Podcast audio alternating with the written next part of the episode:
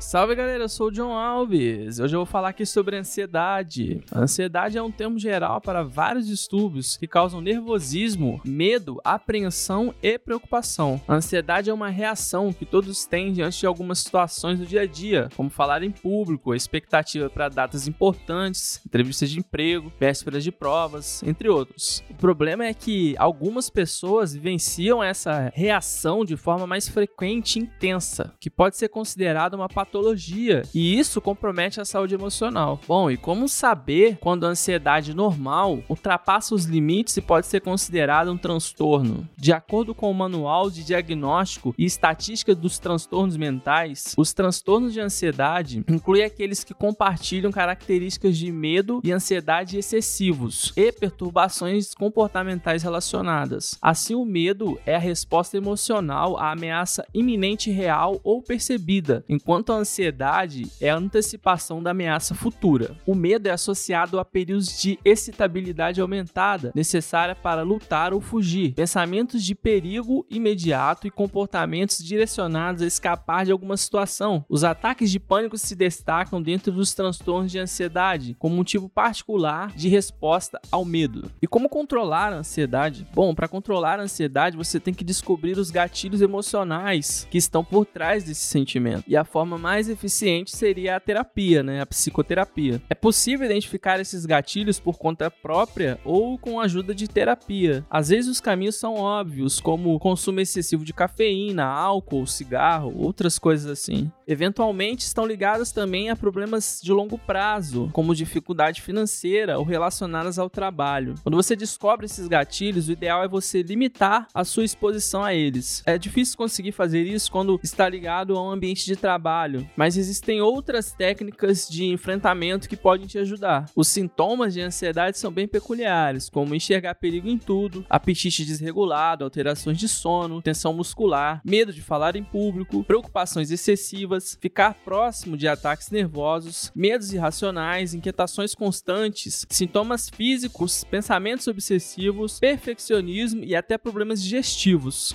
Controlar a ansiedade é um desafio, mas existem estratégias, recursos e até mesmo mudanças que você pode fazer em seu dia a dia que vão auxiliar com isso. A psicoterapia é um processo que pode ajudar e muito os indivíduos que sofrem com ansiedade. É um tratamento colaborativo baseado na relação entre o indivíduo e um psicólogo. Ele é baseado em diálogo. Ele fornece um ambiente de apoio que permite falar abertamente com alguém que é objetivo, neutro e sem julgamento. Pratique atividades físicas Reserve um tempo para uma caminhada, corrida ou qualquer atividade que te dê prazer. A atividade física realizada da forma regular ajuda a fortalecer o sistema imunológico, prevenir doenças cardiovasculares e, é claro, a obesidade. Pratique meditação. Neurocientistas já comprovaram que a prática de meditação contribui para aumentar a região do córtex frontal esquerdo, região responsável pelo sentimento de felicidade. Mantenha uma alimentação saudável. Um cérebro saudável é a primeira linha de defesa contra ansiedade, depressão e outros transtornos de humor. Algumas vitaminas são necessárias para a formação de neurotransmissores que estimulam o bom humor, enquanto outras fornecem energia para células cerebrais e os protegem de danos. Assim como os nossos órgãos, o nosso cérebro precisa de certas vitaminas para funcionar normalmente.